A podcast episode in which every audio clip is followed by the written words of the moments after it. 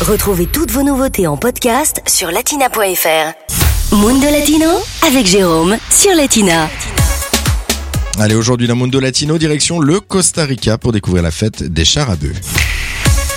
Pour ça, je vous emmène aujourd'hui en Amérique centrale, direction la petite ville d'Ectazú au Costa Rica, une petite ville située en banlieue de la capitale San José. Chaque année s'y déroule le deuxième dimanche de mars, la fête des chars à bœufs.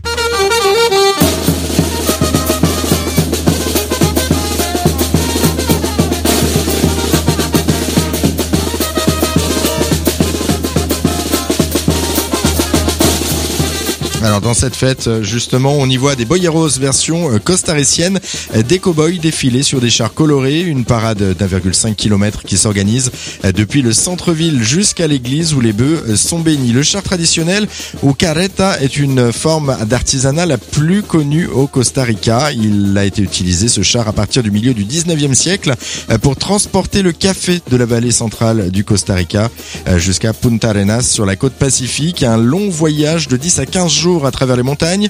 Le char à bœuf était souvent le seul moyen de transport des familles et pouvait être le signe distinctif de leur statut social. La tradition qui consiste à peindre et à décorer les chars à bœuf remonte elle au début du XXe siècle. À l'origine, chaque région du Costa Rica avait son motif. Il suffisait de voir celui qui ornait les roues pour savoir d'où venait le conducteur. Vers 1915, des fleurs, des visages et même des paysages miniatures ont commencé à apparaître à côté des rosaces. Ce char traditionnel, eh bien, il est reconnu maintenant depuis 2008 comme patrimoine culturel immatériel de l'humanité à l'UNESCO et depuis il est fêté.